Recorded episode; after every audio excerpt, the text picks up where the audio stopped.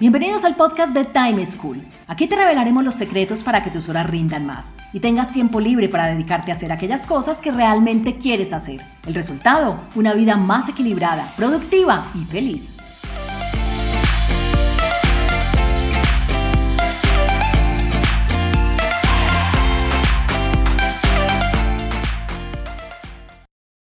Hola, soy Juan Pablo Lema, un inquieto por la productividad y un estudioso del manejo del tiempo. Bienvenidos a un nuevo capítulo del podcast de Time School, la plataforma integral de conocimiento para aumentar la productividad y aprovechar mejor el tiempo. Hoy hablaremos sobre cómo organizar nuestro trabajo y nuestro tiempo cuando las actividades laborales dependen del flujo de clientes, el cual es impredecible. Eso es algo que pasa en muchos oficios como las ventas y la prestación de servicios en general.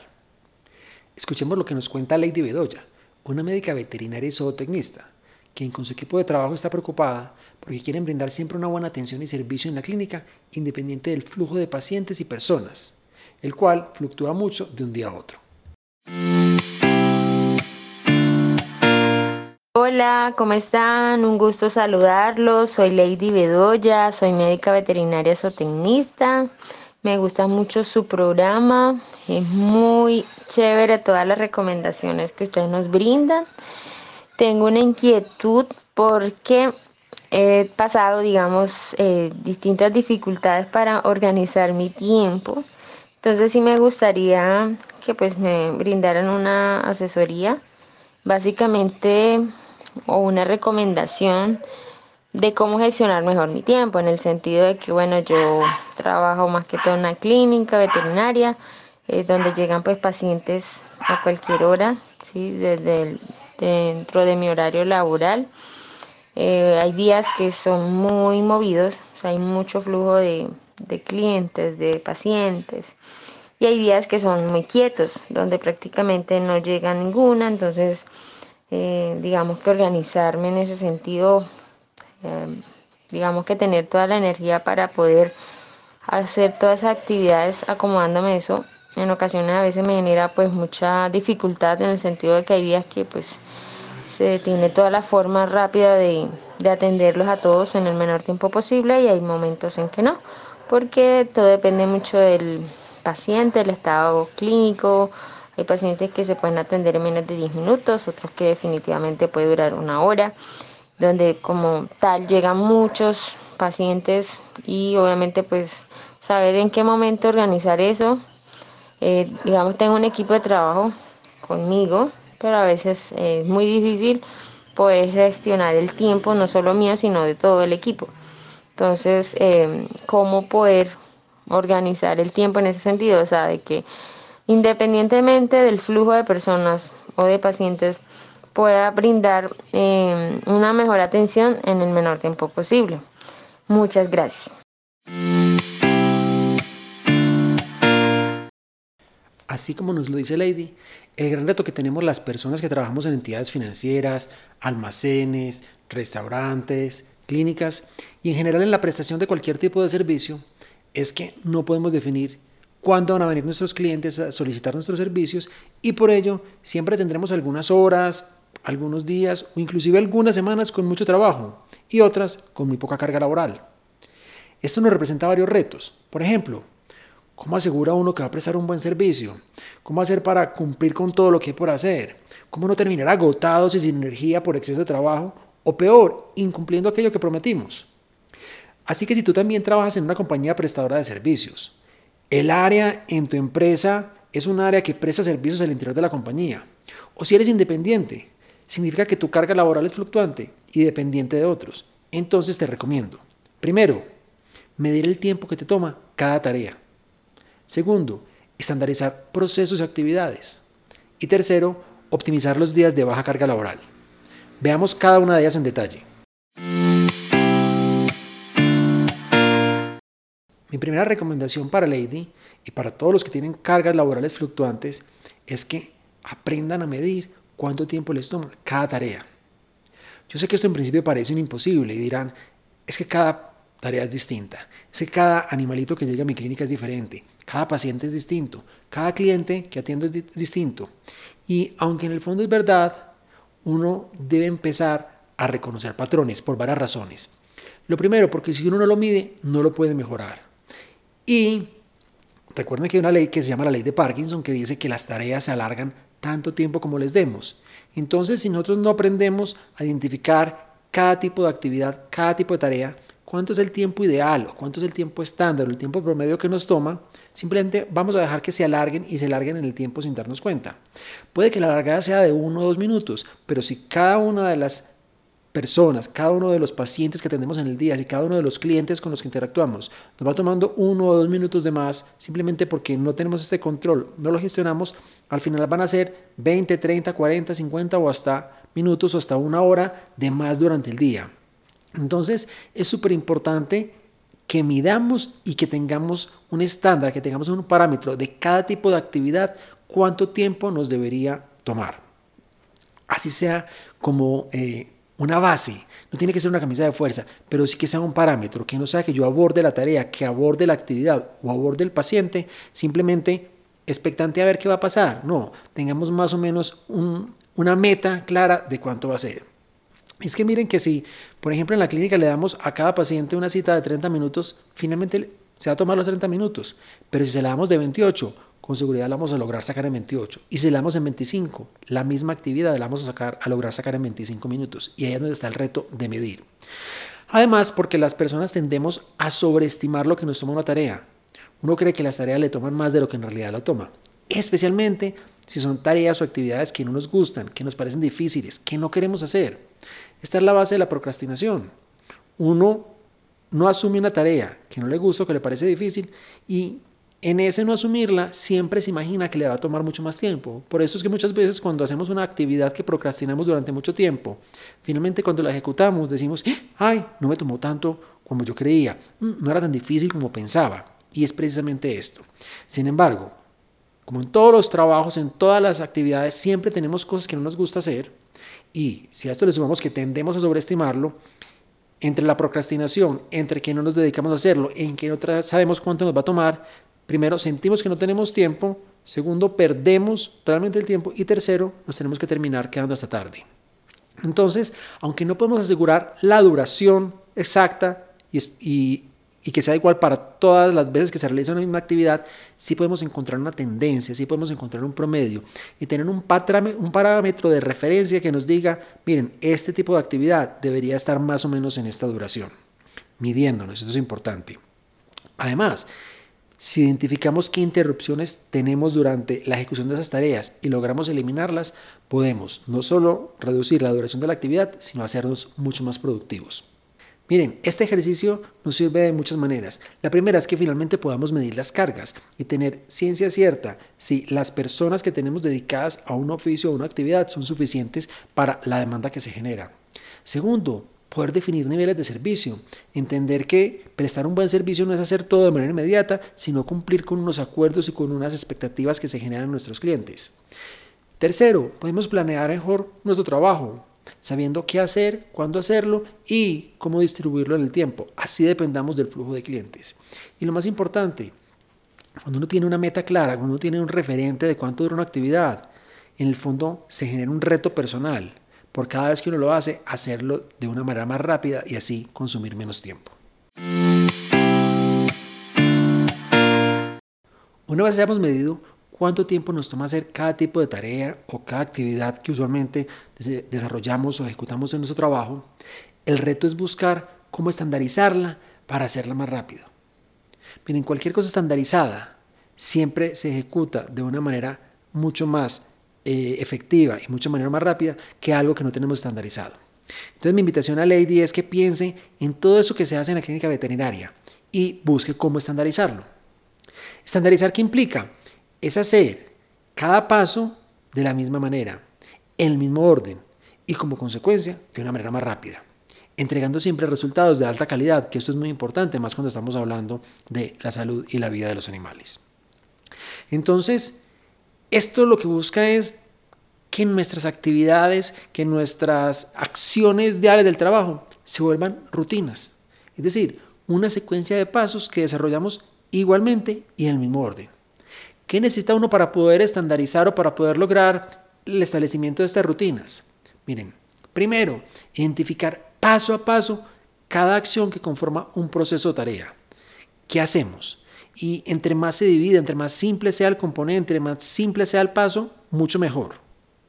Piensen, cojo un elemento, lo pongo allí, anoto esto, abro el computador, me dirijo a tal espacio.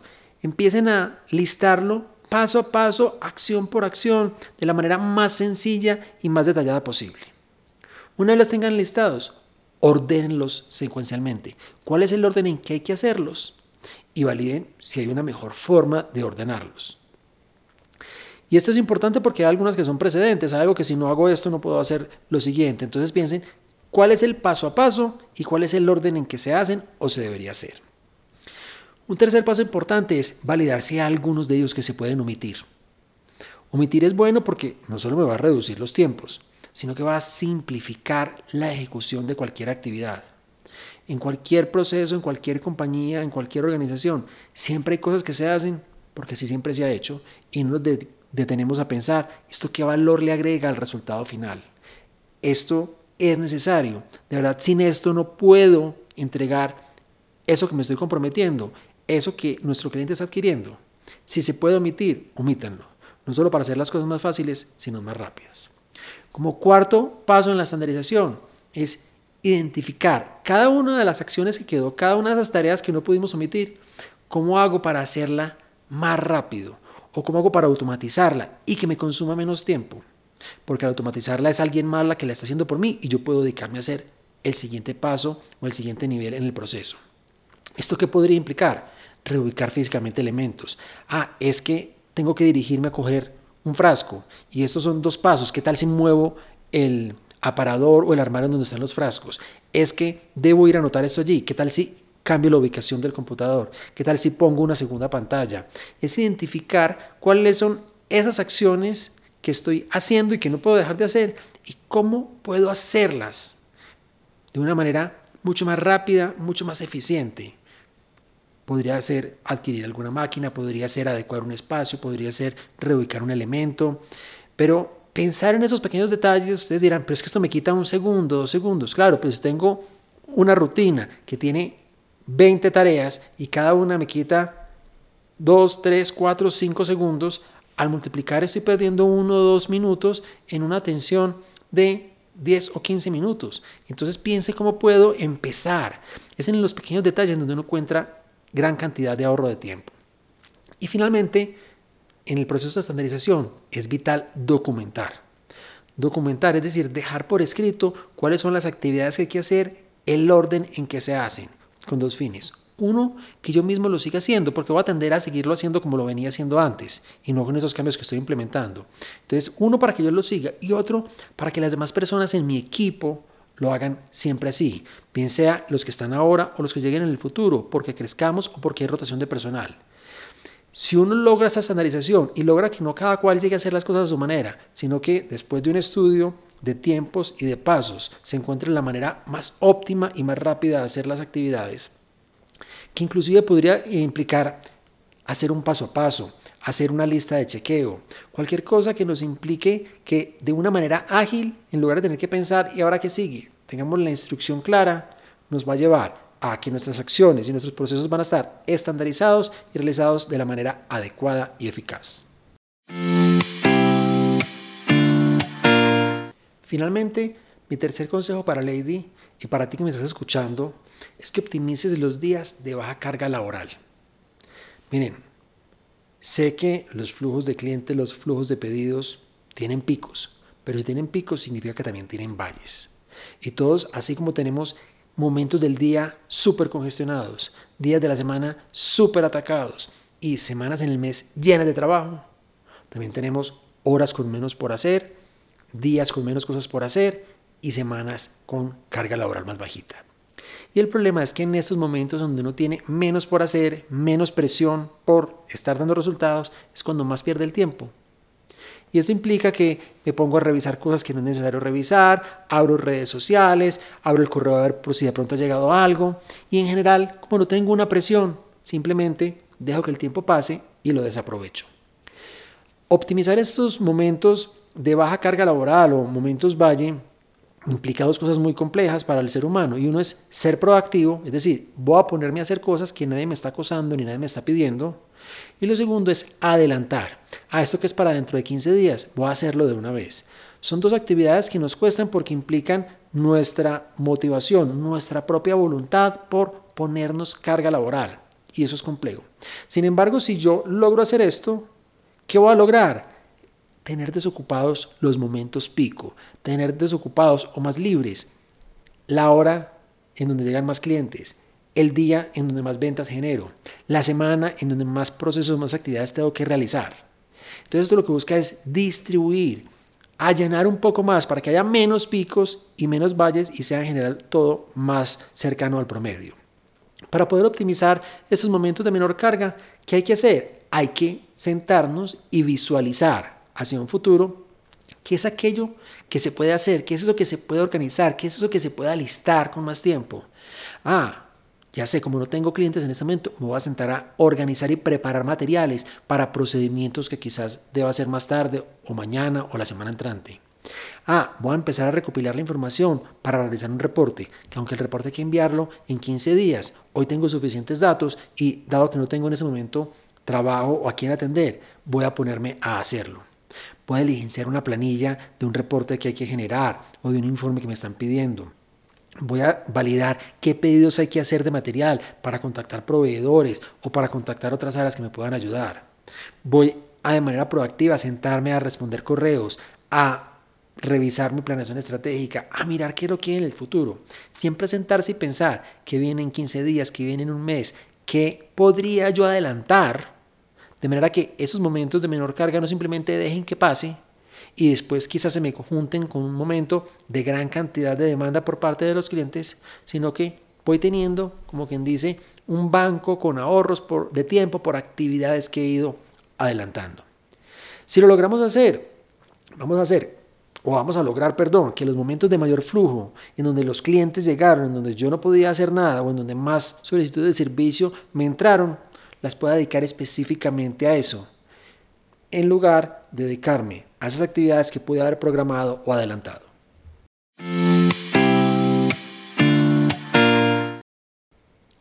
Concluyendo, si quieres prestar un buen servicio, disminuir tu angustia y nivel de agotamiento por los constantes cambios en las cargas laborales y esos momentos pico que nos abruman a todos, además de lo impredecibles que pueden llegar a ser, deberías. Primero, medir el tiempo que te toma realizar cada tarea. Segundo, estandarizar procesos y actividades. Y tercero, optimizar los días de baja carga laboral. Sé que esto es un aspecto retador, pero tenemos que empoderarnos y asumir nuestra responsabilidad al respecto. Si lo vemos como un problema ajeno, como algo externo a nosotros, que solo depende de nuestros clientes, no vamos a ser capaces de encontrar una salida y nos vamos a terminar agotando física y emocionalmente. Espero que les hayan gustado nuestras recomendaciones de hoy.